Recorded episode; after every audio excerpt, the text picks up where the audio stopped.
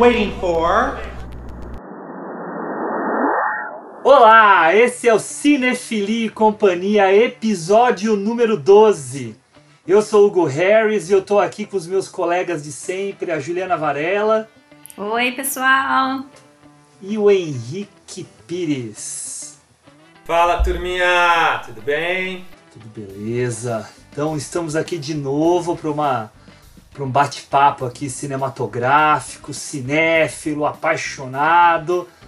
E nós escolhemos fazer mais um episódio especial, uma, vamos colocar assim, uma certa efeméride, porque estamos no período do Festival de Cannes em 2021, né, que vai acontecer entre os dias 6 de julho e 17 de julho. Nosso episódio está sendo lançado mais ou menos no meio deste período.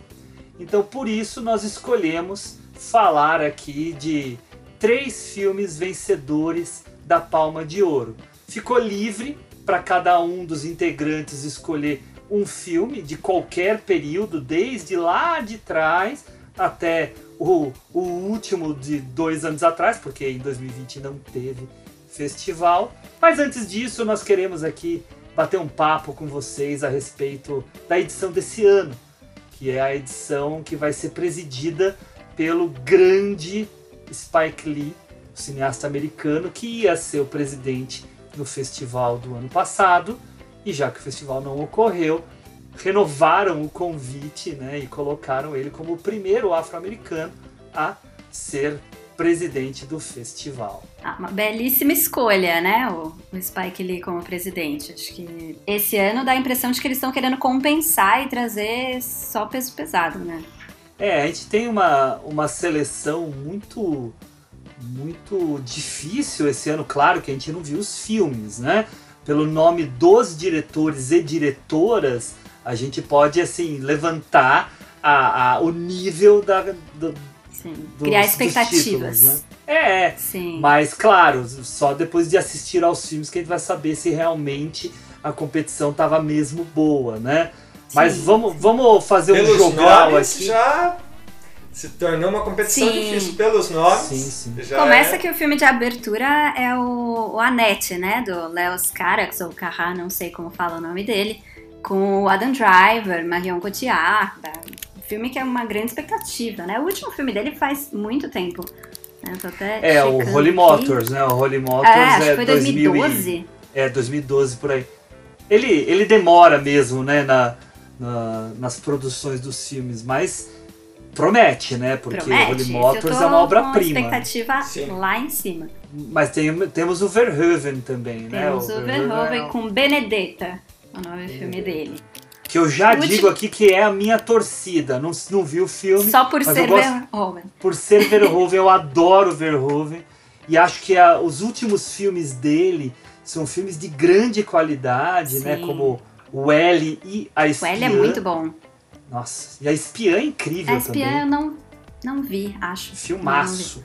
Filmaço. Mas L é muito e, bom. E, bom. Enfim, mas ele tem muitos filmes incríveis, né? Até Sim. filmes popcorn, assim, que são. É, esse Benedetta, se eu não me engano, já saiu até o trailer, né? É sobre uma freira que tem sentimentos meio eróticos ali, então fica toda essa tensão sexual ali dentro do convento, sabe como Adoro. é? Adoro. Adoro. Verhoeven gosta. Verhoeven sendo Verhoeven. Gosta de uma polêmica. Gosta, gosta, de uma polêmica. Mas ó, temos Champagne voltando Champagne. a dirigir. Adoro. Com Flag Day. Flag Day. Flag Day, esse eu não sei sobre o que, que é. Mas tem também filme novo do. Do Wes Anderson, claro, né? Que a gente falou. É. French Dispatch. Tem do Farhad, sim. Do, do passado, né? Da separação. É? Uhum, do apartamento. Do apartamento, sim. Tem, tem o Sean Baker do Projeto Flórida. Tem o Sean Baker com um filme chamado Red Rocket. Tem a Júlia do Cornal, do Raw, né? Aquele filme polêmico que Nossa, o pessoal vai é, é horrores é, em Cannes, mas é um filmaço. É, é né? filmaço. Não canibalismo. Não, viu? Não, tem que ver, o tem que ver. Veja. Tá na Netflix esse filme, não Sim. tá? Ah, Acho tava que até um não, tempo né? atrás, não sei se ainda Tava? tá. Eu acho que eu Ah, vi eu no acho que tava mesmo. Mas Netflix vai no Prime, hein? Ah, É, grande dúvida, Eu né? lembro dele no Netflix. Mas, É, eu acho que ele eu passou sei. pelo Netflix em algum momento. É. mas a gente Então tem também pelo menos três ex-ganhadores de Palma de Ouro. Né? O Nani Moretti Ah, adoro tá, ele no- também. tá nele. O Jacques Odiar, que Aham. ganhou pelo Dipan. E o tailandês, né? O Ah, Apichatpong ó. Viracetaku. Só você que- consegue falar esse Nossa nome tão rápido. Tem que falar rápido. Eu te- Se eu tivesse que falar, eu ia falar assim, ó. A Pichatpong, você. eu paro no, no primeiro nome. É, Já treinei É, muito falar o nome desse homem. E que ele é tá com interessante, né? Ele, as- os filmes dele são bem difíceis. Filmes Mas muito são densos, muito difíceis. Ah, eu só assisti o Uncle Boom, que é Sim. muito difícil, mas é, é um espetáculo visual, né? Sim, Então, eu vi promete. o Cemitério do Esplendor. Cemitério, acho que é, é. mesmo. que também é assim, é difícil, é, é muito simbólico, né? Mas é, Muito, interessante, é bonito. Ah, a gente tem também uma diretora húngara que eu, ela já é muito experiente, tá? Mas os filmes dela a gente não teve muito acesso aqui. Que ela, ela chama Ildi, é, eu não sei direito como pronuncia, né? Mas é Ildiko Enildi. É, é alguma coisa assim que fala o nome dela, mas, mas a, ela é a diretora do Corpo e Alma, que é um filme que Sim. alguns anos Passou atrás... na mostra, né? Passou na mostra e foi indicado ao Oscar de filme estrangeiro, perdendo até daquele Uma Mulher Fantástica, que é o filme chileno. Mas é um filmaço, Corpo e Alma, e pelo que eu li na época, ela já tem uma boa produção no sentido de qualidade mesmo, não só de volume, né? Então, deve ter aí mais uma obra bacana para ser conferida, né? Bem legal. Tem o Joaquim Trier também, que é. ah, Deixa eu ver de onde que ele é. Calma que eu perdi aqui. É norueguês. Ele fez um filme que chama Thelma, uns anos atrás, muito bacana, e ele vai trazer o filme novo dele também. E, se eu não me engano, o roteirista da Thelma também tá com o filme mais fora de competição. Enfim. Tem muita gente, né? E fora de competição, a gente tem algumas estranhas interessantes, né? Tem o documentário que a gente estava até conversando aqui da Charlotte Gainsbourg sobre a Jane B, né? A mãe dela, Jane Birkin. E o nome é até parecido, acho que ela deve ter se inspirado na, na Inês para fazer, porque é Jane par Charlotte. Ah, mas com certeza. Com mas certeza. eu acho uma ideia genial. E é o primeiro filme dela na direção. Vamos aproveitar para dar o gancho. Nosso próximo episódio depois desse é a análise do Jane B por Agnes V, que é um filmaço da Agnes Varda sobre a mesma Jane Birkin. Exatamente. Legal, né? Lindíssimo. É isso, uma tem sacada aí muito boa. mais um monte de gente, né? O Hong Sanso da Coreia, o Gaspar Noé, sempre muito polêmico, o Mondruk Zo, né? Do Pieces of a Woman, que a gente falou aqui no começo do ano, também tá fora de, de competição, mas trazendo um filme novo. Enfim, Isso aí, que venham logo para cá. né? E só para finalizar, eu acho que com a presença de um cara como o Spike Lee, existe uma tendência, claro que tudo pode mudar, porque ele não é único no júri, né? Tem um corpo de jurados, mas há uma tendência aí de filmes de politizados, né? Porque ele não faz a seleção, mas ele, ele premia, que podem é, andar na frente, né? Para para ganhar os prêmios, né? Não apenas o, a palma, como também o grande prêmio do júri e o prêmio do júri, que é o segundo e terceiro colocado do festival.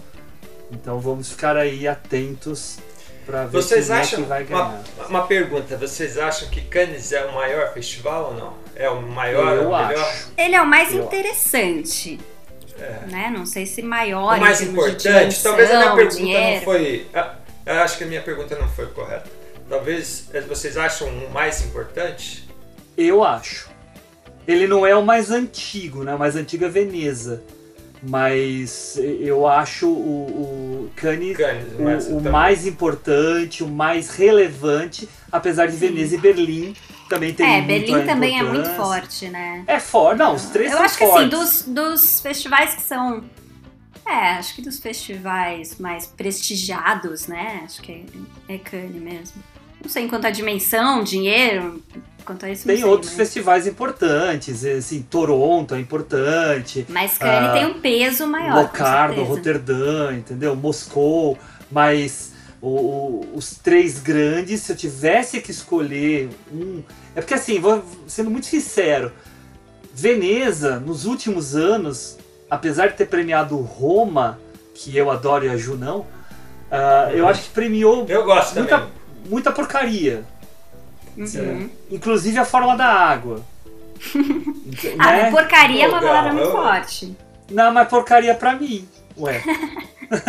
Né? Não, claro, não vou falar que eles premiaram Velozes e Furiosos, tá? Mas eles ah, colocaram filmes que eu acho que não eram os, Os melhores, né? mais, é, os melhores, assim.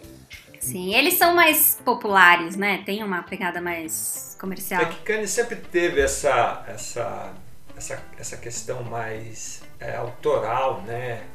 É, ou premiar a vanguarda, ou ah, questões sociais, enfim. Sim. Olhar, olhar os filmes de uma forma diferente, né? Acho que representa melhor ah, as questões É. que estão sendo discutidas, né? É, No cinema acho. mundial. Não só o que tá dando audiência. É só a gente pensar no último festival que teve, em que. Deixa eu ver se eu lembro aqui. o Ganhou Parasita. foi Parasita. Isso, Sim. ganhou Parasita. Daí, grande prêmio do júri, se eu não me engano, foi o Atlantique, aquele filme Hum, ah, africano, tá, né, Senegal, se eu não me engano, né? Não Ah, lembro, mas e- é uma diretora, Isso, a, a- Diop. Job. E, e o terceiro lugar, que é o prêmio do júri, foi dividido pelo Bacurau e pelo Olha. Os Miseráveis, que também é um filme que fala da periferia de Paris, que fala sobre lutas sociais, sobre racismo, né? sobre violência policial. Então eles têm aí uma, uma pegada muito grande sobre contemporaneidade, misturada à arte. Uhum. né? Sim. Acho Antes do é- Parasita, no ano anterior, tinha sido o assunto de família do Koreeda, que também Sim. fala de questões sociais. Ah, e antes Com- foi o Daniel Blake, não? Também? Teve o Daniel, Daniel Blake Blake, nossa, também. Super Nossa. social. Não, ele- se a gente for pegar a lista de Cannes, eu acho a lista de Cannes a mais, a mais rica. Não que os outros não tenham coisas boas, tem também. Berlim tem muita coisa boa. né? Berlim pega muita vanguarda. Uhum. Pega- teve aquele Não Me Toque, por exemplo, em Berlim, que é um filme assim que agrada a poucos. Eu gostei muito quando eu vi na mostra, mas eu lembro de muita gente saindo da sala. Assim, a sala ficou um terço da Vazia. sala vendo o filme. É, Mas ah, eu acho que Cannes ainda é o grande o festival do mundo. E saber que o Brasil tem um, uma palma de ouro. É, não é? Sim. Eu ia justamente falar que a gente tem alguns brasileiros nessa edição na quinzena dos realizadores, né? Olha aí. Quinzena. Sim, a gente tem o Medusa, da Anitta Rocha da Silveira, que fez o Mate-me, por favor. Eu gosto muito desse filme. E, e tem outros dois, que são O Empregado e o Patrão, Manuel Nietonaz. É um uruguaio que dirige, mas é coprodução brasileira. E a outra é, também é coprodução, chama Murina, da Antoneta Alamati Kuzijanovic. Enfim, é uma coprodução com a Croácia. Já deu É. pra perceber. Já deve perceber pelo nome dele. Mais brasileiro, mais assim, inteiramente é o da Anitta Rocha. É, não, e o, o Henrique falou do Pagador de Promessas, né? Que, que é o, o vencedor de 62, né? Que ganhou em cima de filmes como Anjo Exterminador. Hum. Mas a gente teve também já vários outros prêmios, né? Como prêmio de direção, Sim, né, prêmio de sim, melhor sim. atriz, né? Alguns Sim. anos atrás, se eu não me engano. Foi, foi Cannes que, Foi, a- foi. que ganhou o Linha de Passe?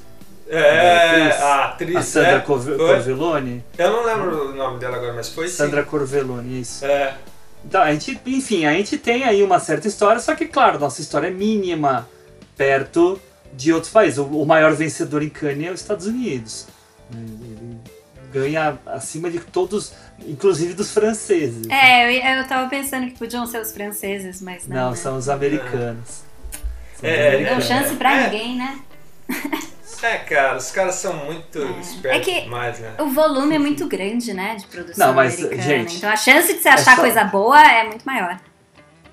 Pensa nos títulos, né, que ganharam. É, é, que eu, é que eu acho que o fato deles pensarem em cinema há muito tempo e, e aproveitar o momento né, do cinema como uma arte faz com que eles estivessem à frente do tempo e é difícil você conseguir alcançar porque é uma máquina de produzir. É, né? é uma indústria então, muito forte. Ou seja, além, além da ideia né, das celebridades que eles exportam, que isso, é, é, não estou dizendo que isso é o importante, mas é o fato que isso atrai olhos para to todos, né? É, enfim. Talvez Kanye nem fosse tão popular, famoso, tão reconhecido se não fosse pelos, pela participação dos americanos também. Talvez não. Traz as celebridades. É, sim, pode ser, sim. Mas, mas, é que acaba criando né, a ideia do, do filme autoral, né? Isso, isso fica. Cannes fica explícito isso, né? É, mas ó, já para dar uma, um start né, e com, começar a nossa conversa, se a gente for pegar a lista né, dos, dos vencedores, claro que eu não vou lembrar isso de cor, eu não preparei a lista aqui para falar, mas a gente tem filmes incríveis e de várias nacionalidades que já venceram esse, esse festival, né? Claro que o, o, festival existe desde os anos 40, só que só teve a nomeação da Palma de Ouro mesmo né, a partir dos anos 50, se eu não me engano. E né? teve um período também, né, que, que não teve, né?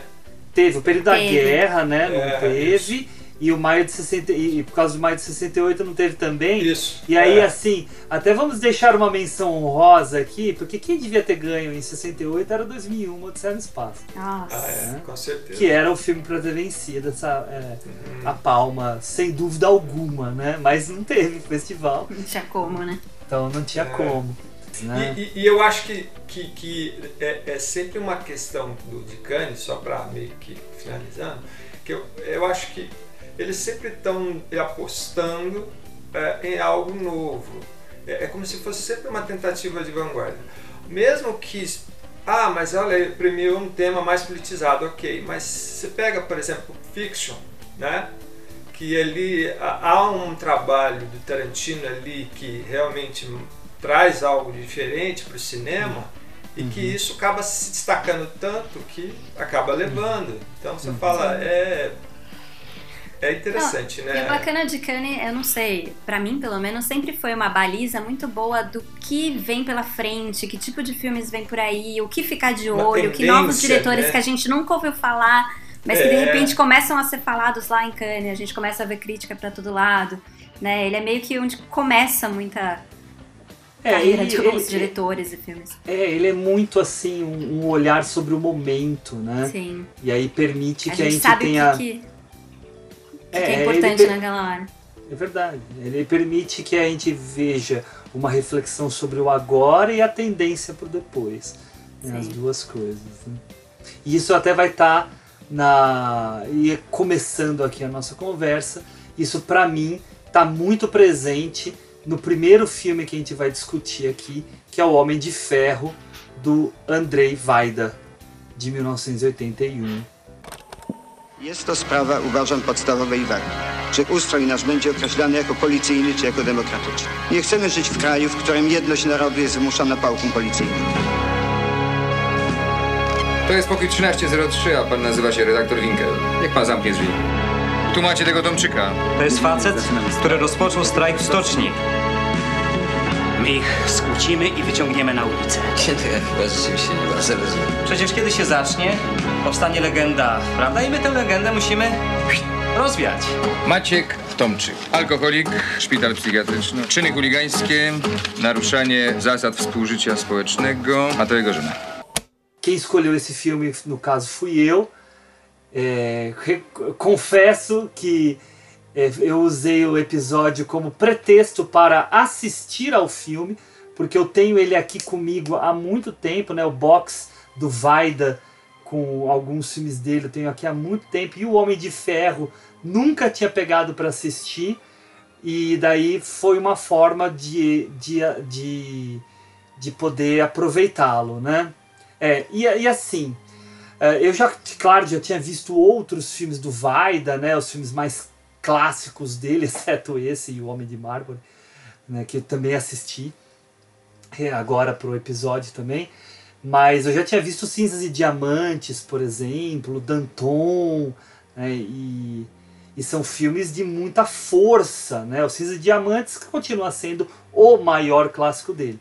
Mas O Homem de Ferro é um filme que acaba vencendo a Palma de Ouro no festival de 81, ah, muito na minha visão, por ele retratar a dureza da cortina de ferro imposta pela União Soviética aos países né, que sofrem sua influência lá no, no leste europeu.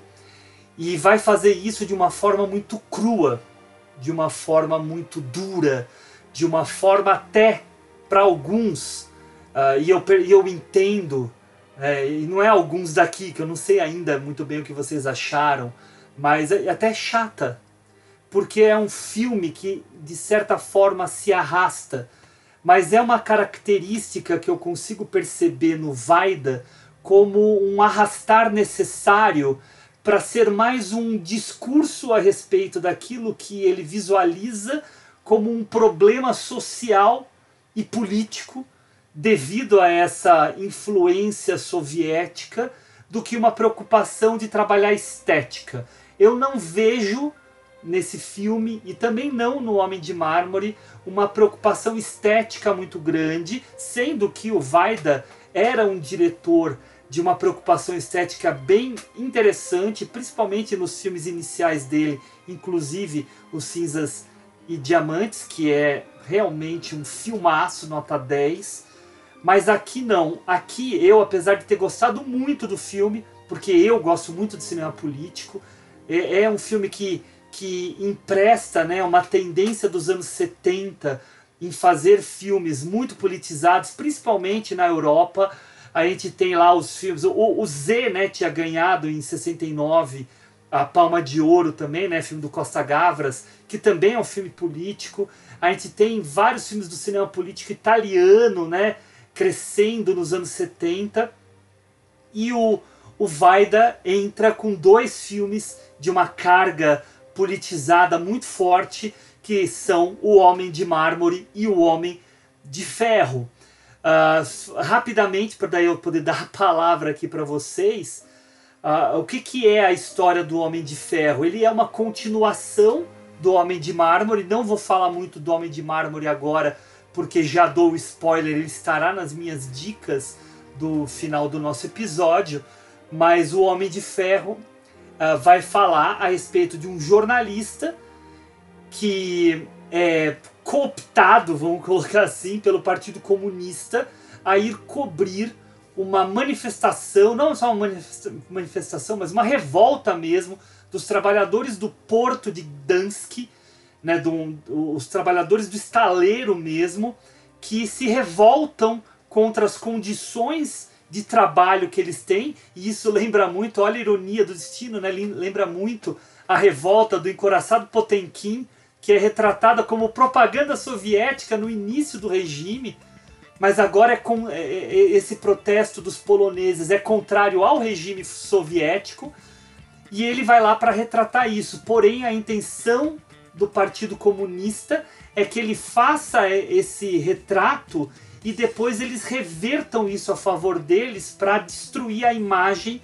do líder, que é esse uh, Maciek Tom, que é o, o o filho de um ex-revolucionário, que é o protagonista do Homem de Mármore, uh, que é mais ou menos uma personificação do Lech Walesa, que era de fato o, o, o líder desse. Sindicalista. Desse, isso, sindicalista desse movimento que estava acontecendo lá. Existe aí uma pororoca entre realidade e ficção tratado pelo Vaida, mas que eu posso falar daqui a pouco. Eu gostaria de escutar vocês, o que, que vocês acharam. Falei pra caramba. Manda bala aí, o que, que vocês acharam do filme? Ó, eu queria, na verdade, perguntar para você que viu o Homem de Mármore também, porque eu não consegui assistir, mas eu li algum, algumas críticas, alguns comentários sobre a dupla de filmes falando que no Homem de Mármore ainda tinha uma censura muito forte, né, em cima do, do cinema dele. Então, ele acaba tendo um filme que tem uma preocupação maior com a linguagem, em encontrar soluções mais criativas para contar a história, do que no Homem de Ferro, porque no Homem de Ferro ele já está mais livre para contar e mostrar as atrocidades, porque já está num momento de mudança ali, acho que o, o partido consegue, né, o, o que ele está mostrando ali na história, já consegue um acordo. Então ele tem esse, essa euforia de ah, agora eu posso contar, então conta sem amarras e, e acaba perdendo um pouco também da, vai, da, da criatividade ali para contar essa história. Fica um pouco burocrático, assim, já que ele pode contar tudo. Eu não sei se você teve essa impressão. Então, é, o, a diferença entre os dois, os dois filmes têm uma estrutura muito parecida, tá? Em como eles tratam os protagonistas deles, o assunto principal, né?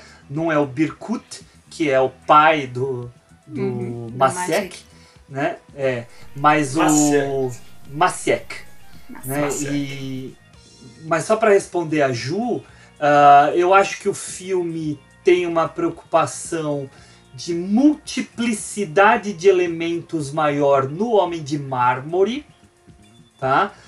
E no Homem de Ferro existe uma frequência maior de flashbacks apenas para fazer essa reconstrução, o que torna ele um pouco eh, repetitivo, cansativo, É, tá? porque eu não acho um filme chato, de forma alguma, mas lendo isso dá a impressão de que o outro É, mas é, mais eu acho que a vibe é a mesma, tá? Porque por trás disso tudo existe a intenção política que, Que é o que ela, ela se sobressai. Tá. Ela se sobressai, porque o retrato daquele contexto, daquela sociedade, daquele sofrimento mesmo, ele fica muito evidenciado, tanto pelo que o jornalista alcoólatra passa, sendo manipulado, quanto porque é com, pelo que é contado para ele a respeito da figura desse Maciek Tomchik, tá? Mas Henrique, manda aí, manda o que você quer falar. Não, eu, eu, eu- eu- assim, é óbvio que eu não assisti o, o Homem de Mármore, né? Mas achei que ah, não me atrapalhou em nada na relação com esse filme. Você comentou do flashback e tal, enfim. Eu, eu, eu, eu acho que é, ele não, não me deu uma sensação de arrastado, tá? É, porque é, há, uma, há uma construção muito forte de diálogos né, é, que nos leva a entender a história. É, o fato dele optar por, por não mostrar a história desse personagem, ou mostrar a história desse personagem, que é o Macietic, né, no fim não se lembra o nome correto, é, a partir da visão de outras pessoas, isso faz com que no- um, há- uma, para mim, houve uma, uma, uma identificação ou uma relação muito forte com o jornalista, porque passa a ser nós, os espectador, o olhar do jornalista. sim, É como se o quebra-cabeça ali. É, ou seja, e o fato do jornalista ser um alcoólatra, é, isso me chamou bastante atenção, porque é, é como se ele tivesse perdido, totalmente perdido, o álcool fosse a ideia de, de não ter noção do que qual é o certo que é errado, vamos dizer assim, para poder ser é, é, é, ficar imerso nessa nessa construção da personagem do, do sindicalista.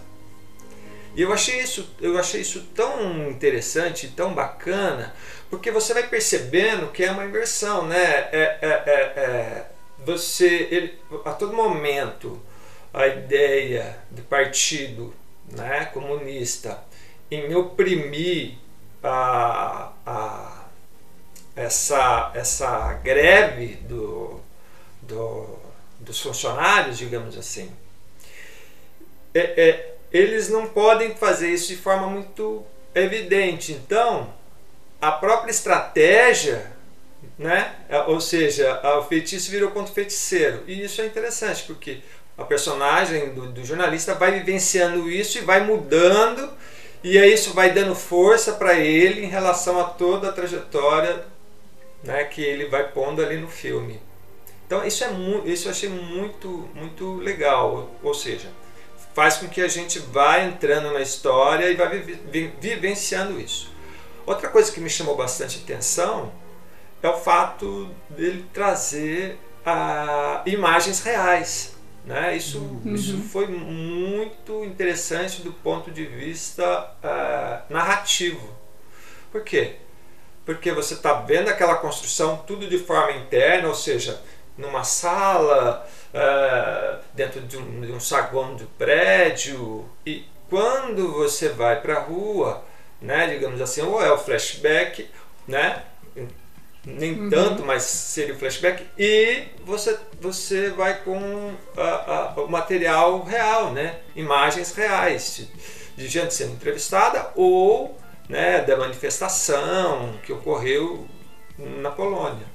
E eu achei isso, isso é uma, muito legal. Mas eu acho que isso é uma diferença muito legal, Henrique, baseado até na, na pergunta que a Juliana fez, porque no primeiro filme, no Homem de Mármore, também tem imagens de arquivo, entre aspas, porque são imagens de arquivo no filme, mas criadas pelo cineasta.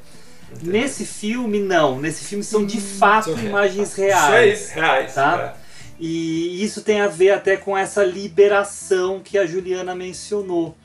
Ah, eu, e aí eu queria falar uma coisa muito interessante que eu descobri, porque aqui nesse, no box, né, onde eu tenho os, os filmes do, do Vaida, no, nos extras do Homem de Ferro, tem uma entrevista de quatro minutinhos do Vaida, e ele fala assim: Eu nunca fiz um filme por encomenda o único filme por encomenda que eu fiz foi O Homem de Ferro. Mas eu vou contar para vocês por que, que é um filme por encomenda. Porque eu fui acompanhar a greve que estava acontecendo lá no porto. E aí, os funcionários me pediram: faça um filme sobre a nossa história. Gente, que legal. E aí que hum, ele que optou.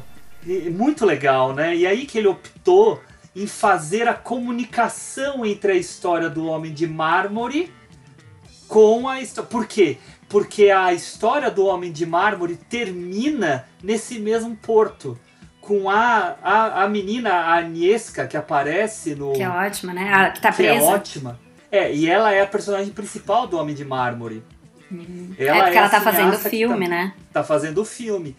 E aí ela encontra com o Maciek no final do Homem de Mármore, só que daí a história acaba. E aí o, o Vaida resolve fazer a continuação dessa história, incluindo aí essa figura do jornalista alcoólatra que vai sair na busca de todo mundo para re, reconstruir a história desse Maciek. Mas é uma metalinguagem aí. É uma metalinguagem é muito né? legal. Conceitual, né? Uma metalinguagem conceitual. Sim. Não, muda completamente tá a, a visão, né? né? Sobre o filme. E, é, não, e ele ir atrás do, do Valessa, né? Que é o, o Lula deles, né? Que é, é o Lula, né? Praticamente. Uh, só que um Lula com menos sucesso, né? Porque o, o, o, o Valessa até vira presidente da Polônia. Vira, né, mas depois tem. É. Mas aí ele fica pouco tempo. Não consegue tanto apoio, né? Uh, mas ele pegar a figura do Maciek e fazer com que seja praticamente o Valessa, né? Ganha uhum. uma força muito forte no filme. Não é o mesmo cara, tanto que ele aparece junto com o Maciek, né? Mas é quase, não vou dizer alter ego não é o termo certo, porque o alter ego seria se fosse do cineasta, Sim. mas ele é uma, é uma versão, é ele é uma versão exatamente do Valessa sobre as atitudes, né? As atitudes, a, a, a, liderança, né? a coragem de A liderança e coragem sem, sem ser destemperado, né? Com inteligência. É, com inteligência, mas com muita força. Força, não. Com muita sim, força, sim. né? Não é destemperado Ele tem um entusiasmo mesmo, bem Uhum. Tem um entusiasmo, mas assim, tem muita coragem. Ele encara os caras da, do Partido Comunista que são extremamente burocratas e ao mesmo tempo ameaçadores, que, que se colocam numa posição de colocar ele numa outra função que é muito menos remunerada e muito mais difícil de fazer. É, uma opressão é, velada, né? Uhum. É, é, isso que fica no filme inteiro, né? Isso que é Sim. é legal. Agora você falou a palavra burocrata e eu achei uma coisa interessante no filme e, e que é, o jornalista a todo momento ele está assinando um papel. Isso é uhum. é muito, uma sacada muito boa, cara. Sim para falar sobre essa questão da burocracia, né, que vem dessa ideia da União Soviética, ou seja, antes até mesmo, até, né? é, antes mesmo até de, de ser União Soviética, né, quando ainda, ainda era Rússia, ou seja, você ter essa ideia do burocrata, do papel, a questão do Estado como representativa pelas pessoas burocratas ali, papel, assinar, fazer. Eu achei muito legal isso. Ju, você quer falar mais alguma coisa do filme? Ah, acho que uma última colocação para quem não assistiu é que eu senti que é um filme que exige um certo conhecimento prévio. Né? Você assiste, você quer saber um pouco mais sobre a história, né? sobre os movimentos que aconteceram, as rebeliões que são mencionadas e tal, porque ajuda você a, a... Não que não dê para acompanhar sem, tá? Ele, ele é autoexplicativo, mas ajuda a ter um contexto muito melhor, inclusive sabendo que o Vaida foi acompanhar uma rebelião de verdade, todo esse contexto acho que é importante. Acho que é um filme que ele precisa de um pouco de conhecimento prévio para realmente aproveitar o filme. E tem momentos legais nesse filme, assim. Ah, eu é. adoro a paisagem sonora do filme, as músicas são maravilhosas. São super datadas, né? O, a estética do filme é super datada, mas ela é muito legal por ser datada, porque é muito retrato anos 80 europeu. E as músicas são uns, uns rocks, assim, uh, poloneses. Nada, polonês, é.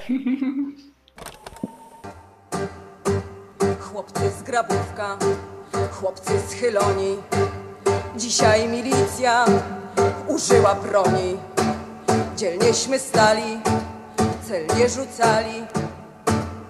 Janek Wiśniewski padł, na drzwiach ponieśli go świętojańską, naprzeciw glinom, naprzeciw tankom.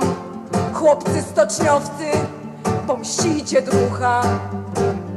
Janek Wiśniewski padł, lecą petardy, ścielą się gazy, na robotników sypią się razy. Padają dzieci, starcy, kobiety. Janek Wiśniewski padł Jeden zraniony, drugi zabity. Krew się polała grudniowym świtem. To władza strzela do robotników. Janek Wiśniewski padł Eu gosto muito, eu, eu, eu, achei, achei bem bacana a, a, cena do trem também, que ele tá, tá se despedindo dela. Eu achei que foi de uma sutileza ali e de um. bem interessante, né? O trem tá muito presente nos dois filmes, né? É, eu, eu acabei de tomar uma decisão, tá? Eu estou trocando a minha dica, porque a gente já falou muito do Homem de Mármore, não vai ter o que falar no final do episódio, tá? Então já tem um outro filme aqui para falar, tá bom? Tá bom. Nada é como ter um plano B.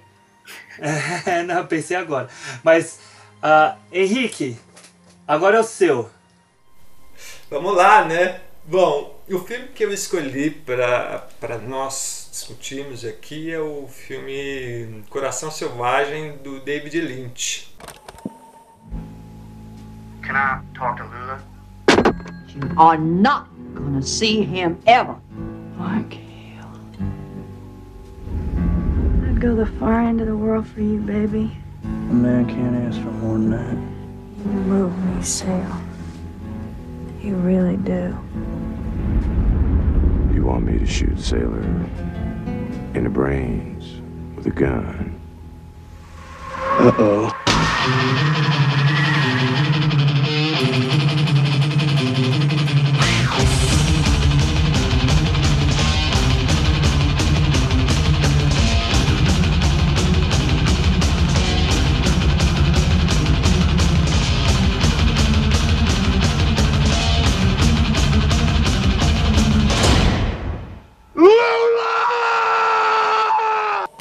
Esse autor, esse diretor que eu gosto tanto, esse diretor que tem um olhar. Eu, eu queria falar um pouquinho dele antes de entrar no filme, né?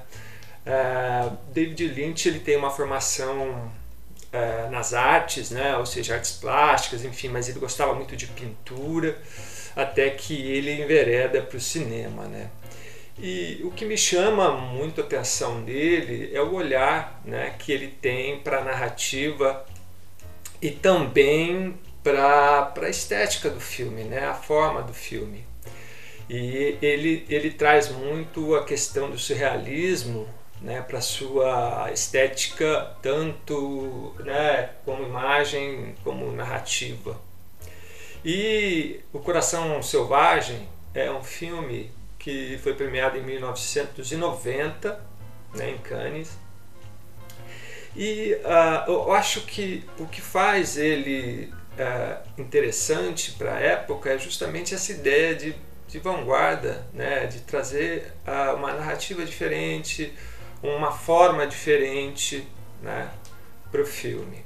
Enfim, agora a gente entrando no, no, no filme, o filme é a história de um casal de jovens que têm um amor intenso resolvem fugir né, a, a, a, da, da mãe severa da, da jovem. Enfim. Da mãe maluca, né? É, é.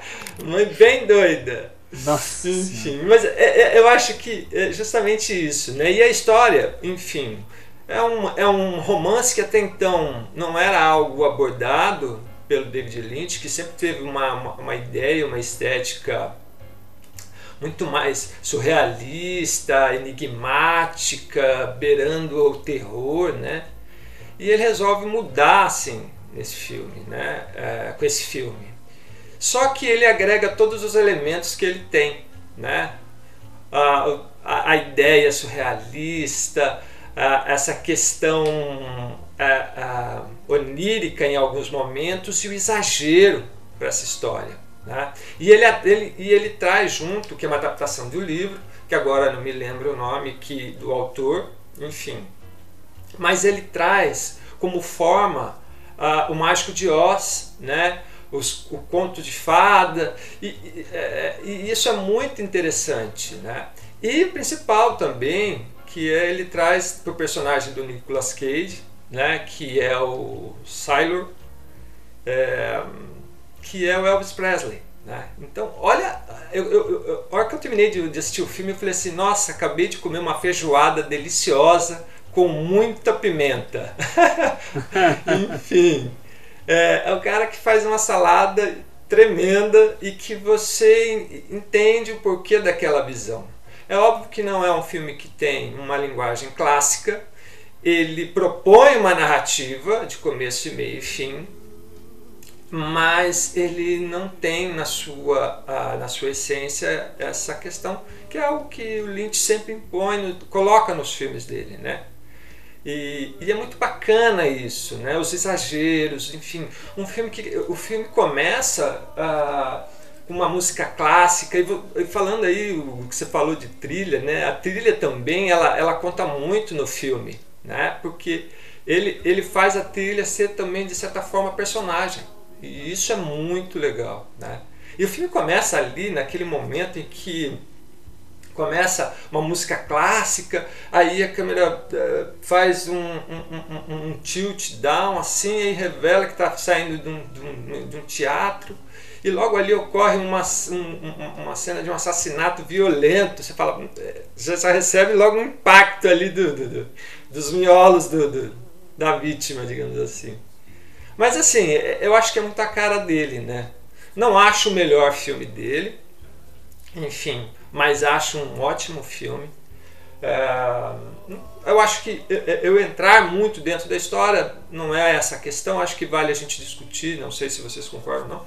Muito a forma do Lynch, né? o jeito do Lynch de fazer o filme, especificamente nesse filme. Enfim, deixo para vocês falarem aí o que, que vocês acharam do filme.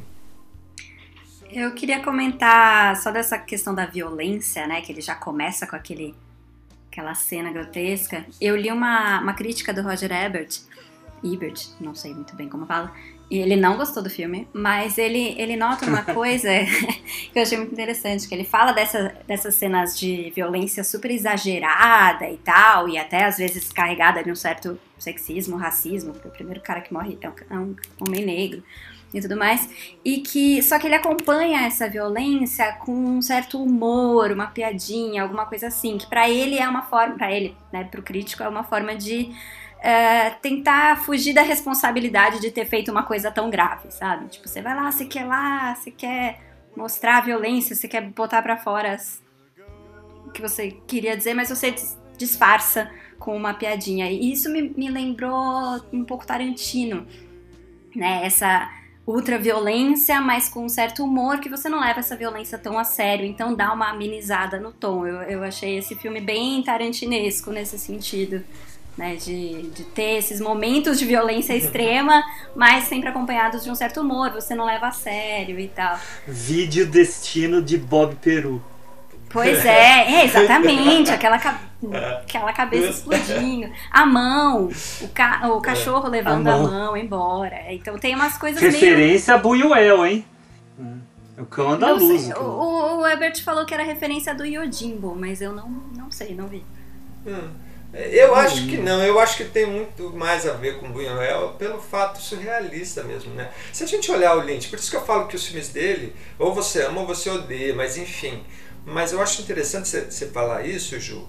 É, esse filme, na época, quando ganhou, enfim, uh, houve é, uma grande vaia, houve um, grandes aplausos, enfim, é um filme que fica ali. Mas eu acho que, o que o Lynch faz nos filmes dele, uh, se a, gente, a gente não pode olhar os filmes dele uh, com um olhar realista. Né? Eu acho que é, é como a gente está vendo uma obra. Eu acho que ele, por, ele, por ele ter imaginado e, e, e quis ter sido pintor, né, digamos assim, eu vejo como a gente está vendo uma tela. Né? Você uh, está vendo algo que representa sensações. E os filmes, principalmente nesse filme, quando ele, ele, ele pega esse conto de fadas, que seria desses jovens que estão fugindo da mãe Megera, é violento pela forma violenta que é o jovem no, no, no ato das suas transgressões ou da sua, da sua descoberta, porque é uma paixão, né? Mas ele fazer isso e ao mesmo tempo que ele põe uma cena pesada e você ele coloca uma cena seguinte leve, eu acho que é, é justamente para mostrar esses dois lados da, da, da, do ser humano, né? Que, que fica, mas sempre com uma perspectiva surreal. E quando ele traz o conto de fada, é justamente, eu acho que é para ir contra é, é, essa ideia. É um contraste, né? É um contraste é. gigantesco. É. Agora, eu vou fazer uma provocação aqui pra gente. Não, às deve. vezes eu acho que a gente, ou crítica em geral, leva ele mais a sério do que ele se leva. Porque vendo esse filme, eu, eu, eu não conseguia decidir se o Lynch estava se levando a sério, se ele estava brincando ali de fazer cinema e colocando. Eu acho que varia. Eu, eu particularmente, é, eu acho que vocês estão nessa vibe também. Uh, eu gosto de entrar na viagem dele sempre, sem ficar me preocupando muito com as significações do que ele traz. Né? Uma paródia quase, parece, né? Não, tá... Não, eu acho, eu, eu acho que é muito mais a ideia do surreal mesmo. Porque assim, se a gente pensar o surreal, é porque assim, os olhos, o mundo que nós vemos, o mundo sensível, ou tudo aquilo que está aos nossos olhos, né, é, é, é, é, é a forma como, nós, como nós, nós entendemos o mundo. Porém, nós temos a, a, a devaneios, sonhos, vontade, tesão, raiva, choro, briga, ódio. E eu acho que nessa ideia do afeto, de como você trabalha o surrealismo, né, é, é, é o que ele imprime. Eu assim, eu gostei da sua pergunta, acho que essa pergunta é pertinente é, para quando a gente vê ele, assistir os filmes dele, mas eu acho que ele leva a sério os filmes que ele faz. Eu acho que ele leva a sério. Porém, o exagero que faz parte da, da, da proposta desse filme, bem, né, é, é justamente trazer o que talvez há de, de, de, de sentimento no, no, nosso sonho mesmo, no nosso inconsciente, né? Quantas vezes sonhos escalabrosos, né? As pessoas têm, enfim. Olha, mas o, o, próprio Lynch já falou em outras ocasiões que ele também ele não gosta de ficar explicando os filmes dele. Né? Ele gosta não, mesmo é de, é de colocar Sensações. as coisas lá e cada um que sinta o que quiser sentir sem ficar com essa obrigatoriedade de ah, que cada coisa tem que ter um significado, blá blá blá. Né? Não, é, é, arte, né? É arte, é estética, é, é sensação é, mesmo. Justamente, é, são né? sensações, né? e aí, assim, a impressão que eu tenho, né? Porque a Ju chamou o Tarantino, né? Como, como uma conexão, né? Claro que o Tarantino, o Tarantino vem depois, né? E isso tem tudo a ver, tá? Mas, mas eles estão na mesma vibe ali, né? É, justamente. Isso. Não surreal, mas exagero, né? É. Só que eu conecto com outra pessoa, assim. Eu acho ele próximo, apesar de ser mais sério, ao Cronenberg. Hum. Porque eu, eu vejo algumas Sim. coisas do Cronenberg, principalmente essa questão gore que tem em alguns Sim. dos filmes dele, né? Uma, uma proximidade maior. Só que o Cronenberg é, que não é um tem cara humor, mais... né? O, então, o Cronenberg não tem esse humor. Em alguns casos ele tem um humor mais ácido, mas o, o, o, o Lynch é mais despachado. E aí, uma coisa que eu percebo no, no Lynch, eu nunca. É a primeira vez que eu vou falar isso, na verdade. Uh, eu vejo alguma coisa de esquisito na decupagem que ele faz, tá? Na decupagem barra montagem existe algo de desconexo, eu, eu tô formulando agora, tá? De desconexo é, entre os planos que o Lynch faz, principalmente nesses filmes de proposta mais surrealista, não nos filmes mais realistas, né? Como são poucos. O, é que são poucos, né? O Homem-Elefante, o, o, o História Real. Adoro, adoro, nossa. Que eu também gosto, né? Esses não. E, e, isso, e nisso a gente percebe que ele sabe fazer a decupagem do jeito é, é, clássico, tá? Não vou dizer que é o certo, porque o que ele faz também não, é o não. certo. Mas nos, nos filmes surrealistas, e, vi, não, e não vamos peixe, colocar peixe de surrealista, porque eu acho que ele é um pouco além do surrealismo, né? Ele, ele, ele vai um, um passo à frente, né? Mas uh, o que, que eu penso aqui? Uh, que há uma desconexão entre um plano e o seguinte em muitas partes dos filmes dele para criar um certo estranhamento, para mostrar que nós estamos vendo algo que não é algo presente na realidade. Exemplo, o início, aquela cena em que o Sailor mata o, o, o cara que vai tentar matá-lo lá na porta da boate, amando da mãe da menina, né? Que eu esqueci o nome da personagem, da Laura Dern. A Lula. A mãe da é. Lula, né? A Marieta, Marieta, a Marieta, Marieta. vai lá e, e pede pro cara matar. Ele vai lá e você vê isso com um plano do cara, depois um plano do Sailor, depois um plano do corrimão, depois um plano angulado, e esses planos vão se somando com angulações completamente. É, vou, vou arriscar, tá? Expressionistas, tá? Eu tava com essa palavra na cabeça. Mistura, é, mistura a, a questão expressionista que tem a ver com o psicológico com a questão surrealista que tem a ver com o sonho, então você mistura essas duas coisas e sai uma coisa esquisita que causa um estranhamento, uma sensação de que a gente está meio que planando numa realidade que não faz parte da nossa realidade, uh, que são essas cenas que ele entrega, que a gente vê muito na minha visão, na numa série de filmes dele que vai desde o Veludo Azul, Twin Peaks, que é um filmaço, uh, é. Coração Selvagem, até o que ele faz no Estrada Perdida Estrada Perdida que Sonhos. eu também adoro. É. Não, Estrada Perdida é um dos meus favoritos dele. É. Então, a, a, a, eu acho que existe aí um estranhamento proposital que ele causa já com a câmera. com a câmera, entendeu? Não é só a temática, não é só o conteúdo. É, mas é isso que eu digo, porque é isso que eu falei no começo lá atrás, lá, como eu falei lá no, no, lá no começo, que é, a, a câmera para ele é como se fosse um pincel.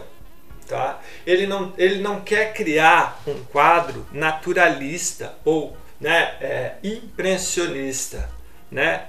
ou seja, é, é, ele quer a, o abstrato mesmo, ele quer trazer para nós algo diferente da realidade. Só que não é uma realidade ou, totalmente surreal, desconexa, como Buñuel, enfim, onde você descola totalmente. Não, é, eu acho que ele faz isso né? Ele tem essa preocupação. Então, ou seja, quando ele está trabalhando. Coração selvagem. Selvagem, sim. Você vai pro Império dos Sonhos? Não, não, tudo bem. Não, mas eu tô falando que é, é, o fato da forma como ele, como ele, como ele faz os filmes. Eu acho que isso, tirando os filmes clássicos que são poucos, que é o que a gente comentou aqui, mas todos os outros filmes ele, ele tem essa proposta do estranhamento. Ah, mas vocês já viram as as pinturas dele, elas são assustadoras? Isso, justamente. Ou seja, eu vejo nele pouco daquilo que o David, o, David, o Tim Burton tenta nos mostrar com os filmes. Ou seja, olha, existe vida no assustador. Existe, existe vida no escuro, existe vida no, no, no, no temor, digamos assim. Né? Então, ou seja, essa ideia de você trazer o estranho né, para o real né, e, e, provocar em você isso. Acho que o Homem-Elefante, é, é, é, só comentando rapidamente aqui, ele, é, é, é, mesmo ele sendo clássico, é isso. Né? Essa ideia do assustador, né, que nós, padrão, digamos assim, quando vê algo diferente. Né? Como que isso, como que a gente dá isso? E eu acho que entrando no, no, no, no Coração Selvagem, pelo fato de ser um conto, né, digamos assim, um conto de fadas ali é, e fábula. tal. Né? É, uma fábula, acho que a melhor palavra é essa, você tem razão. É, é, ele tenta trazer isso de, um, de uma outra perspectiva. Na, né, essa questão da violência, essa questão do tesão, o lance deles transarem daquela forma mais animal. Por isso que eu acho que também está relacionado com o filme. E as personagens que, que rodeiam secundários que são totalmente é, é, é atípicas né, do nosso senso que, que faz desse universo. E aí eu acho que entra um pouco nessa questão psicológica que você comentou. Acho que tem a ver também com o fato de ser um road movie, né? Porque ele tem a chance de a cada parada ou a cada momento vem uma coisa completamente diferente, um evento desconectado com o próximo, né? São várias. É, eu acabei até esquecendo de falar, você tem razão, é um road movie mesmo. Porque o filme começa ali, eles já tá, eles já estão logo viajando, tem os flashbacks, mas tudo bem, eles estão viajando. Isso permite que aconteçam, apareçam vários personagens. Várias coisas diferentes, justamente. Como o Mágico de Oz, né? É justamente isso, a questão da estrada e tal. Não, e aquela cena da mulher toda de batom, irmão? Aquilo lá é apavorante. Cara, é, é, filme de terror, né? É, é filme então de terror. isso que eu falo, ele beira isso, né? É. Enfim, ele provoca esse exagero mesmo. Você fala, nossa, que fake isso. Eu acho que é essa ideia mesmo. É, essa ideia. Por isso que eu acho que é uma vanguarda, né, cara? É, ali naquele momento que eles fizeram premiar, né? Ju, agora é com você. Vamos lá, fala do seu. Bom, é, eu escolhi um filme que eu não tinha visto também, que nem o Hugo, mas que estava na minha lista, aquela famosa desculpa para assistir um clássico, né? Então eu peguei um filme do Abbas Kiarostami, de 97, que é O Gosto de Cereja. اهل موضع و نصیحت و منبری اما حالا حالا شما وقت داری جوونی میتونی بعدا این کارا رو کنی من به چیزی که احتیاج دارم دستاشو نیست نه احتیاجی به زبون شما دارم نه به فکر شما شانس من این است که این دستا متعلق به آدمیه که اهل حق و حقیقت. و می‌دونم که با صبر و بردباری و شکیبایی که به شما یاد میدن شما بهترین کسی هستی که می‌تونی این کار رو برای من انجام بدی. شما از من با صراحت نمیخواید که چیکار براتون بکنم میدونم که شما به این فکر من معتقد نیستید Que na verdade ele nem ganhou sozinho, né? Ele dividiu o prêmio com a Enguia, que eu não anotei aqui que de é, quem era, você sabe, que é né? É do Shohei Imamura. Isso, do Shohei Shohei Mamura, que, que ganhou duas vezes Cannes, por sinal, ganhou também pela balada de, de Narayama. E, enfim, eu, eu não tenho certeza se ele é o melhor filme do Kiarostami. Eu acho que, aliás, nenhum dos nossos filmes escolhidos hoje são o melhor do seu diretor, nem consenso de crítica, né? Todos eles eu encontrei uma crítica bastante dividida, ele, esse inclusive. E, mas eu, eu gostei, eu achei um filme bem bonito, bacana, mas ele é um filme, assim, relativamente pequeno, né? Não é um filme super memorável, aquela coisa super impactante, mas ele tem, tem uma, um formato interessante, né? Um formato bem, bem típico dele. Um, achei legal que a gente pegou filmes de três países diferentes, né? Então, polonês, né? O primeiro, Lynch americano, esse iraniano. Então, estamos rodando o mundo aqui com filmes. E só para dar uma sinopsezinha, mas tentando não revelar muita coisa, né? Porque é um filme meio complicado da gente comentar sem revelar muita coisa. Mas a gente tem um protagonista dentro de um carro, acho que também é uma espécie de road movie, se a gente for pensar, né? Ele tá dirigindo um carro e vai passando e abordando pessoas na rua pedindo um favor, mas é um favor que mexe com a ética das pessoas, né? Que é, mexe com sentimentos, com questões religiosas, é um valores, favor, né? né? Valores. Então é um favor, assim, é uma coisa relativamente simples, mas eticamente complicada, moralmente complicada. Então o filme inteiro ele gira em torno disso, do diálogo dele com essas personagens e, e, tentando convencer as pessoas a ajudarem ele e ao mesmo tempo tendo contato com diferentes visões de mundo. Isso que é legal, né? Um filme que é um, um apanhadão de, de reflexões. Né? Não sei o que, que vocês eu, sentiram eu, disso. Eu, eu, particularmente gostei muito. Se eu puder, se a gente tivesse que fazer uma classificação aqui dos três, esse seria o melhor filme. É, mas eu não sou muito de, de, de, classificar assim os filmes. Eu gosto muito de filme que me tragam sensações, seja ela qual for, né, que façam eu pensar. Eu, eu particularmente gostei muito desse filme, Ju, é, por abordar essa questão mais existencial mesmo do ser, né? É, e como ele aborda isso, o Kiarostami tem, tem, tem esse lado dele, né, de discutir um, um pouco a forma, né, ele, e, e, ele tem uma veia que tenta a todo tempo ser o mais realista possível na sua estética, né? E, a, a, e isso faz com que o filme cresça pelo tema que ele escolheu para o filme. Né? E essa ideia do personagem o tempo inteiro no carro é muito bacana porque é como se ele. Eu não sei se vocês tiveram essa mesma sensação, mas o fato dele ter essa angústia né? É, e estar em busca dessa solução, ele fica com o carro, como você mesmo citou, rodando que nem um, uma barata tonta ou que nem um, e sobe e desce, e é, sobe, sobe, desce. ou seja, e é repete o mesmo cenário várias vezes, Just, né? Justamente, né? Isso é muito interessante, né? E, e, e, e, eu acho que é um filme que quando, quando ele coloca a gente num, num breve período de tempo, né, quase que cronológico, digamos assim, é, ele, ele faz a gente refletir pela, pela personagem né, principal, que é justamente esse debate que ele faz ah, sobre essa questão existencial.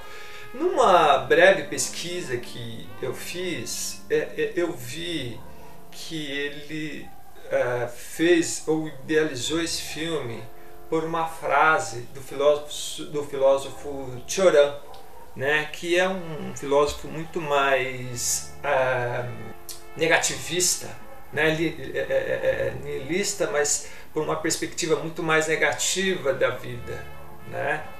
E agora eu não me lembro da frase, enfim, eu ia anotar e acabei Eu estava esperando a frase. eu também.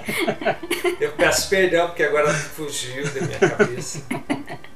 É, ela não tem muito a ver com o tema assim em si, uh, mas ela dá uma ideia do tema. Que eu acho que é, é ela, é ela que faz ele pensar. E é, o Kiarostami ficou com essa frase quando ele leu e ele ficou com isso na cabeça, ficou com isso na cabeça, que ele achava essa frase demais e que ele tinha que fazer um filme. E, e aí, num dado momento, ele falou: Puxa, eu acho que eu encontrei o filme. E eu acho tão interessante né, é, é, essa ideia que o filme propõe é, e que coloca a gente dentro mesmo desse universo, que faz essa discussão, como você mesmo falou, ética e moral, mas ao mesmo tempo filosófica sobre a ética e a moral. Né? Ou seja, é a perspectiva da filosofia analisando a ética e a moral. Sim, e isso eu achei muito legal né? no filme. É. Falem aí que eu já falei bastante. Eu achei a frase, ah, mas ela bom. dá spoilers. Ah, então então acho que não vale a pena, né? Eu isso que eu adoro da Ju. é uma jornalista nata mesmo, né? Já tô aí fazendo a caça. É, eu, eu particularmente gosto do filme. Já tinha assistido antes, né? Mas não é dos meus favoritos do, do Kiarostami mesmo, como a sim, gente falou antes. Sim. Eu prefiro outros filmes dele que são menos filosóficos e são mais sociais, mais preocupados mesmo com o contexto daquelas pessoas que vivem lá. Claro, também falamos de contexto. E como, é, e como tem lá. carro nos filmes dele, né?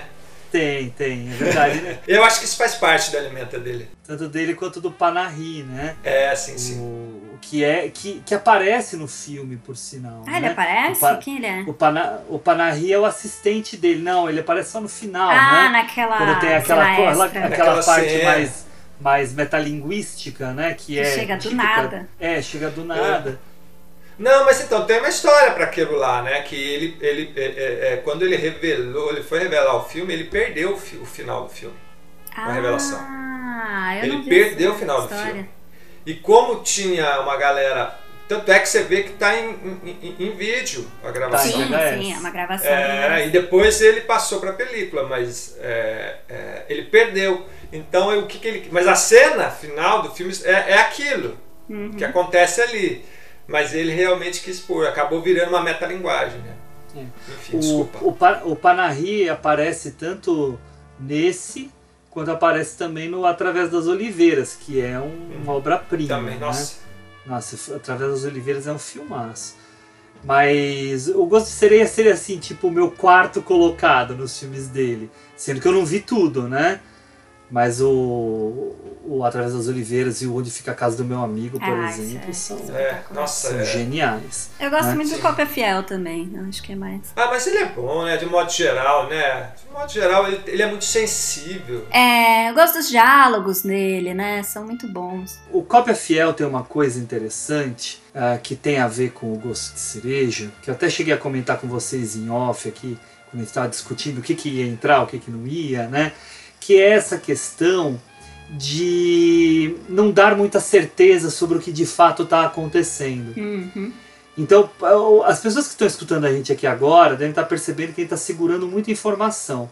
Mas é que a gente não está querendo dar nenhum tipo de spoiler. E tem um spoiler muito importante que já é reve- revelado no início do filme, assim, na primeira meia hora. Ah, eu acho que a gente precisa manter esse segredo para que a- as pessoas tenham a experiência completa sobre o filme. Mas que- que- como é que conecta isso com o Cópia Fiel, né? É, a- o Cópia Fiel, ele brinca muito com a nossa noção da realidade, com a nossa noção do que está de fato sendo retratado dentro do filme. Por isso que é cópia fiel até o, o, o nome do, do filme. E no Gosto de Cereja, esse jogo que ele faz no começo do filme, principalmente com a gente, é um jogo que é muito interessante, porque dependendo da nossa forma de pensar, ele não, ele não induz a gente a pensar uma determinada coisa. É, mas dependendo da nossa forma de pensar, a gente vai pensar uma coisa específica, que seria a busca dele, sendo que é uma outra coisa. Sendo que vai ter gente que vai falar assim, não, eu já tinha sacado que era isso desde cara. Cada um vai pensar de uma forma, tá? Mas é um jogo que ele faz exatamente para questionar a representação da realidade. E é legal que assim, ele não gosta de trabalhar com, com atores, né? ele gosta de trabalhar com não atores. Isso é uma característica dele. Porque justamente isso que o- encaixa com isso que o Hugo falou, né? Quando ele, ele, ele não, ele não quer uma representação da, no sentido a, a, a De interpretativo. uma simulação, não é uma É, simulação. ele quer uma realidade, ele quer uma sensação. Né? Mas essa realidade já é uma representação. É, sim, sim, acaba é um recorte, mas ele quer trazer o máximo possível, sem essa ideia da, da interpretação, né, no filme. Tanto é que ele- roteiro, enfim, tem uma história que ele fala que ele leu um roteiro e que aí, aí quando o ator foi, foi fazer a cena é, com o roteiro que ele tinha feito ali e tal, aí ele não gostou, achou que aquilo estava horrível, né? Então aí ele, ele acaba fazendo na hora. Enfim, ele tem esse improviso. Ele sabe que ele vai filmar, mas porém ele tem um improviso. O improviso não é essa palavra, mas eu acho que ele tem ali a, a, a, a coisa espontânea. Isso, eu tava É. pensando nessa palavra, uma espontaneidade mesmo. É. né? É, E, e tem uma coisa que talvez ajude nessa espontaneidade, porque na verdade nunca são os dois atores, né, contracenando, os dois personagens. Ele sempre tá sentado de um lado do carro, filmando o outro. Então pode ser que ele conduzisse o, o diálogo para um certo lugar que na hora ele, ele achasse mais interessante. Eu não sei muito bem, mas é ele que senta com cada personagem. E não são eles realmente. Não, e vale a menção que quem montou foi ele. Ah, Quem montou o filme também foi ele. Então ele pode ter construído esse diálogo na ilha. É, Na ilha, com certeza. Na ilha. É, é. O que eu achei interessante, que é um, um tema que eu gosto muito, né, essa ideia do, que- do questionamento filosófico dentro das perspectivas, seja ela, como a Ju comentou, ética e moral, é, é, é, é o fato como a- as personagens no, no qual ele vai dando carona, né, digamos assim, Uhum. é, é, tem ali é, uma perspectiva diferente né, para cada um. Sim. Né? Uhum. Uma jovem, né, militar, digamos assim. Eu adoro o outra- seminarista, Ricão. Ah, Então, ele é ótimo. o Eu adoro ele. Então, o seminarista que representaria a questão da religião, né? Uhum. E depois o taxidermista. Taxidermista, sim. E cada um com É, idade, e- né? É, que é justamente isso que eu ia falar. Você, você vê, tem uma linha cronológica. E o interessante é que, é que no filme sempre há uma relação dele direta com essas personagens. É como se fosse ele ali, essas personagens. Porque ele fala, ah, eu, quando eu era jovem, eu fui do exército, né?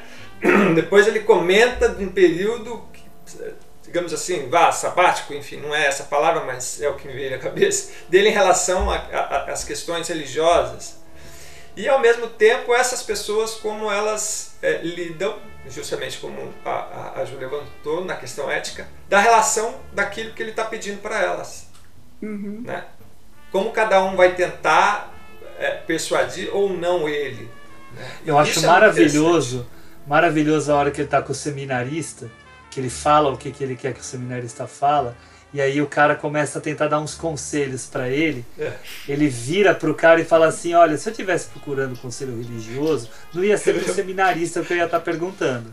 Bom, alguém É, mais velho, experiente. É bem rude da parte dele. De você, eu só quero que você faça tal coisa, tá? É. E se limite a isso. É. E é muito interessante isso, né? Essa perspectiva que ele dá para essa questão que ronda essa personagem principal, né? Sim. Eu acho, eu achei muito bacana. É um filme que te causa sensações, né? A gente estava falando do Lynch, aqui são sensações diferentes, mas ele te faz sair do filme ah, como se você tivesse passado mesmo por uma aula de filosofia. Então, esse é o ponto que eu ia falar, que parece uma aula, porque eu algumas das críticas que eu li, talvez eu concorde um pouco, apesar de ter gostado do filme, eu concordo com esse lado, que ele fala de um tema que mexe com o emocional muito forte, mexe, né, com sentimentos e valores Sim. e tudo, mas ele faz isso de uma forma meio racional, talvez um pouco demais. Porque os próprios personagens não, não expressam muita emoção, né? Eles tentam dialogar, tentam negociar, mas nunca tem um momento de muito sentimento ali, né? É muito mais nas palavras, nos diálogos e tal. Então parece que é, a gente entende o que ele quer dizer, mas eu não sei se a gente sente tanto assim, porque me parece que os personagens não, não sentem tanto assim. Acho que isso é um ponto um pouco negativo do filme. Existe uma frieza, né? Tem uma frieza, isso. É, mas eu não vi dessa forma, até assim, eu digo pela minha experiência, porque ao decorrer do filme, são pessoas que não conhecem, né? São pessoas que estão tá tendo um primeiro contato. Sim. E, e, e, como o tema é muito forte e é, um, é, é, é algo de complexo nessa questão, como, como você, se você pegasse carona com uma pessoa e ela levantasse essa questão para você?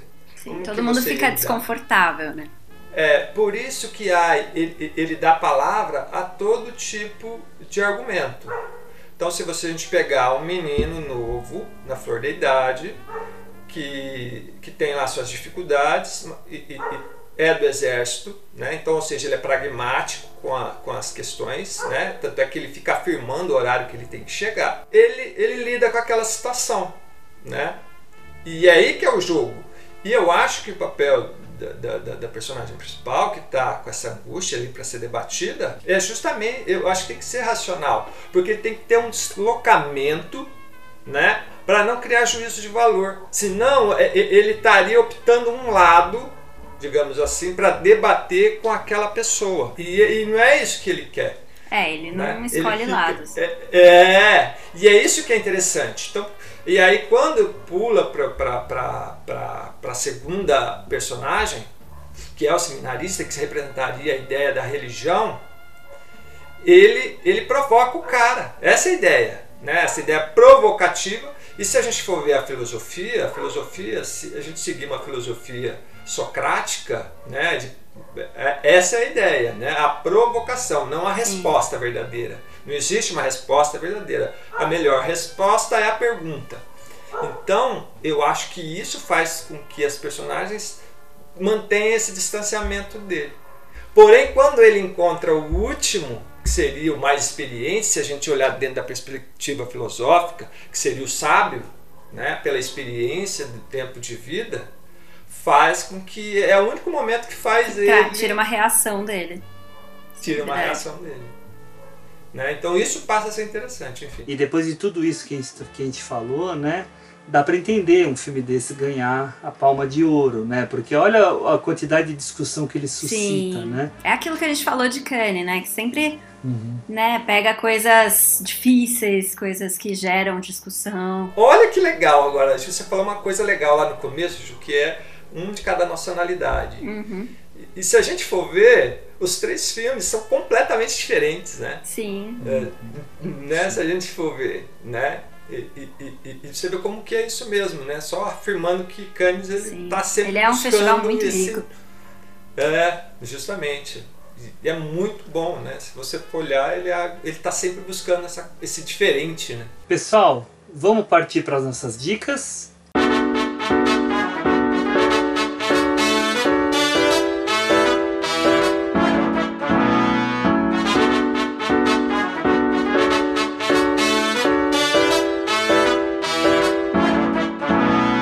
Henrique, quer começar aí com, seu, com a sua dica? Bora lá, né? A, a minha dica, é, ela vai em cima do próprio diretor, que é um, é um filme que gosto bastante, eu acho que conversa é, com o Coração Selvagem, não tanto pela estética, mas pela narrativa, é, que é o filme Cidade dos Sonhos. É, é um filme que inicialmente era para ser uma série, Uh, mas por motivos de produção a TV cancelou e tudo o que ele filmou, ele fez esse belíssimo filme, que é um filme que particularmente eu gosto bastante, porque me traz uma sensação melancólica é, é, nostálgica muito interessante. E o filme, na realidade, é a história de uma, uma jovem atriz que sonha uh, com estrelato e ela vai para Los Angeles, Hollywood, para tentar a carreira de atriz né, e ter sucesso. Só que nesse meio de, de caminho ela acaba ah, evidenciando um, um, acidente de carro, enfim, de uma outra mulher. Então fica um clima de suspense, né, de thriller ali. mas ao mesmo tempo essa questão né, é, sensorial que aborda o filme na narrativa, né, e que fica fazendo a gente sentir essa, essa melancolia dessa personagem. É um filme muito bacana, tem uma cena em específico que eu gosto muito, onde elas estão no teatro, ela e essa amiga, e elas estão vendo uma apresentação, né? aparece um, um, um, sujeito desse tipo de circo, assim, faz uma apresentação, diz que vai começar uma apresentação e entra uma mulher para cantar uma música que ela repete um refrão. É, é, é, é tão, é de uma sensação tão é, grande, enfim. É um filme legal, muito bom, mas é um David Lynch. Mas acho importante assistir. Ah, eu gosto bastante. É o filme mais recente que está na lista dos 100 maiores filmes da história pela Sight and Sound. É, mas eu, eu, eu, eu, eu não acho ele o melhor filme dele ainda, né? É, é, mas é, eu, eu acho que O Homem-Elefante é, é um filme, apesar de não ser a mesma, a mesma narrativa, a mesma forma de filmar, mas. Eu diria que ele está no meu top 3, assim. É. Eu colocaria o Homem-Elefante e Estrada Perdida na frente. É. Fica aí, assistam, vai ser bom. Boa. Ju, e o seu? Sou eu agora? Vamos lá. Uh, minha dica é um filme que eu amei, que ele concorreu a, a, a, Palma de Ouro, mas não ganhou, perdeu pro Eu Daniel Blake, que também é um filmaço, que é o Tony Edman, da Maren Ad, Maren Ad, não sei, alemã, de 2016. E é um filme com uma sensibilidade muito diferente. Né? Às vezes a gente vê uns filmes europeus e eles têm uma pegada diferente, um humor diferente, né? Tudo mais ácido e umas situações absurdas. E é isso que é o melhor do filme é isso, porque ele ele fala de coisas reais, mas de um jeito bem absurdo. Então a história basicamente é: você tem uma mulher super bem sucedida, com cargo alto, cercada de homens, então ela tá, né, meio que brigando por aquele espaço, então ela leva o seu trabalho muito a sério, é super workaholic e tal. Só que ela não tem uma boa relação com o pai. E porque o pai dela é meio crianção, assim, é meio brincalhão demais, não, é meio sem noção, na verdade, né? Ele não tem um bom senso muito, e, né, para sua imagem profissional isso não é muito legal. E eles acabam se afastando. E ele fica tentando se aproximar dela, tenta visitar, e ela sempre repele e tal, até que ele resolve um plano para se aproximar dela. Ele se faz passar por um coach e se infiltra na empresa em que ela trabalha. Se não me engano, é o coach do chefe dela, enfim, é coisa bem próxima de onde ela está trabalhando. E, e, ele chama a atenção de todo mundo, todo mundo adora ele e tudo mais. E aí o filme fica nessa dela tentando manter a compostura, tentando né, mostrar a sua seriedade como mulher profissional e tal, e ele sem levar nada disso a sério, ele sendo aquela figura e, e, e ele se infiltra como um personagem, um personagem chamado Tony Erdman, então não é ele mesmo, ninguém sabe que ele é pai dela, enfim, ele faz toda aquela palhaçada. Então é um filme assim que te deixa meio aflito, né, por ela, por esse cara que te dá uma vergonha alheia, aquela coisa, o cara todo malucão. Mas é um filme ao mesmo tempo muito bonito sobre a relação de pai e filha, porque vai evoluindo, lógico, né? Você vai refletindo sobre valores, sobre né, as coisas que você abre mão, né? Em nome do trabalho e tudo mais, e limites também. Então é um filme assim espetacular, e, além de tudo dirigido por mulher. Enfim, para mim acho que foi o melhor filme do ano, assim, no ano que foi, eu lembro dele estar tá, assim, no mínimo nos meus top 3 assim, acho que foi. Enfim, fica a dica. Verei, eu não vi o filme, verei, adorei a ah, história. Veja. E Ju, eu não sei se você sabe, mas eu vou te dar uma má notícia, né? Vão fazer o remake americano. É, eu vi, mas eles anunciaram há tanto tempo que eu não sei se ele vai rolar, não. Não, parece que sim, mas claro, não será com o Jack Nicholson como é, era porque foi a, o, o, plano inicial. Chegaram mas é a Bill Wig, né? Murray. Né? Isso. E, mas parece que a Paramount quer fazer. Olha, o Bill Murray se encaixaria. Se Acho encaixaria. que ele não ficaria mal no papel, não. Mas tem que ser feito com cuidado, porque é isso, é um filme que ele tem uma sensibilidade muito diferente da americana. E é um filme longo, né, por Ju? isso. É 2 horas e 40 Ah, eu de não filme, lembro. né? É. Putz, nem lembro. Ah, mas sei lá, eu, eu tenho tanta ânsia de virar fácil. aquela, aquela comédia romântica. É, então, esse é o pastelão. medo, porque ele é um filme ácido, ele é um filme provocativo, Então. e ele tem cenas que jamais vão fazer no filme americano. assim. Então, hum, Verei em vamos breve, aguardar. Eu também, adorei. verei. Assistam, depois me contem. Eu sei que tem pra, pra aluguel na internet, mas ah, agora eu não lembro exatamente onde, mas acho que era no Google Play. É, eu não chequei isso. E sim, ele tem 2 horas e 42. É bem longão. É, não tem problema não. Se é bom, é bom. Não, também não ligo. Eu Exatamente. não ligo. Minha vez. Ah, como eu falei, eu ia falar do Homem de Mármore, mas já que a gente falou bastante dele na- no começo do episódio, abortei. Mas me inspirei aqui, não é concorrente de Cannes, mas me inspirei pela questão burocrática soviética para falar para vocês a respeito de um filme que eu particularmente adoro muito, acho um grande filme, é daqueles filmes escondidos que é- as pessoas não conhecem, foi até refilmado também, teve remake americano, mas o original é um filme também americano chamado Cidadão X. É um filme dirigido pelo Chris Geromo. O Chris Geromo era originalmente diretor de fotografia, até ganhou o Oscar pelo Mississippi em Chamas como fotógrafo. Mas ele dirigiu esse filme, filme feito para televisão, mas com um elenco muito famoso, né? Com Stephen Ray, que é um ator muito conhecido por ter feito aquele Traídos pelo Desejo, Nó na Garganta, Entrevista com o Vampiro, né? Um, um, dire... um, um diretor, um ator bem conhecido, mas também com Donald Sutherland, que também é um cara super famoso, né? O que, que é a história? É uma história verídica de um serial killer, assassino de jovens e crianças, que assola a União Soviética durante o regime soviético comunista lá nos anos 70, se eu não me engano. A história é a investigação para encontrar esse cara. Eu já estou entregando de cara porque a gente sabe desde o começo quem é o cara, a gente vê ele fazendo as coisas, a gente vê tudo. O grande negócio do filme é a investigação. Por que, que a investigação é tão importante nesse filme? Porque a investigação emperra, porque a burocracia soviética não quer permitir eles dizerem na televisão que um serial killer está à solta na União Soviética.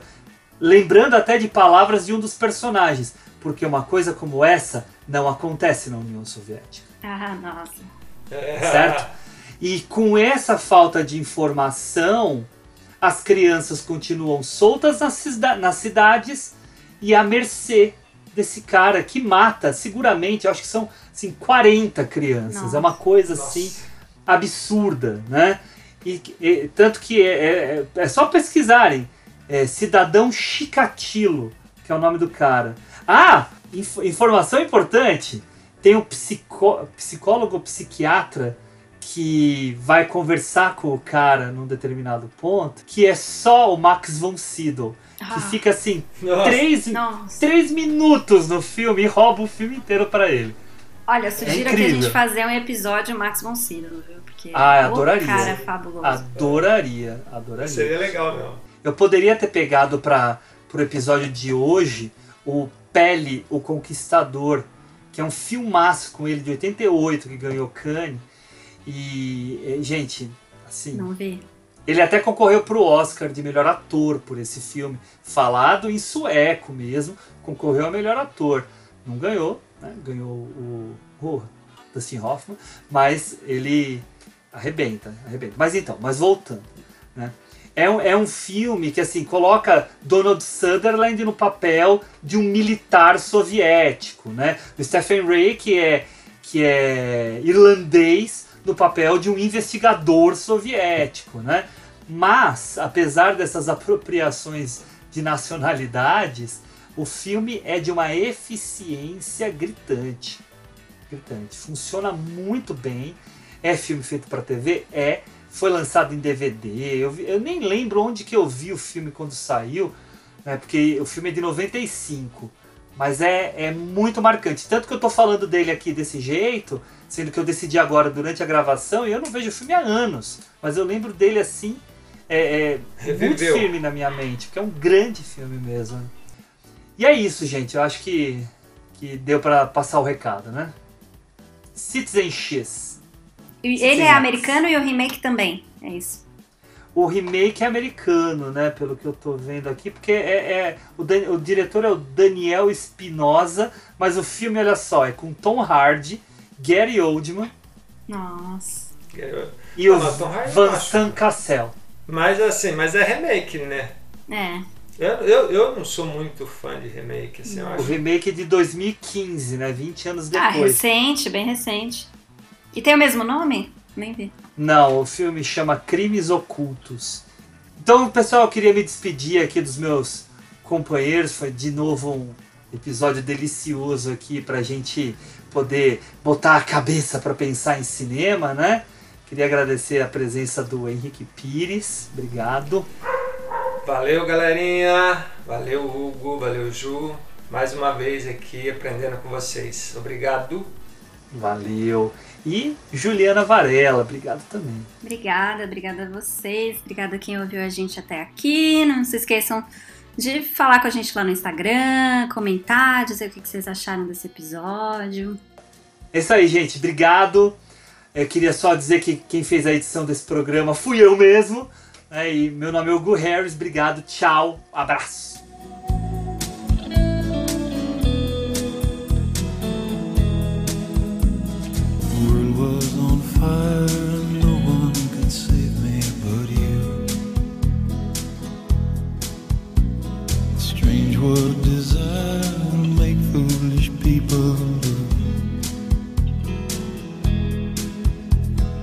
I never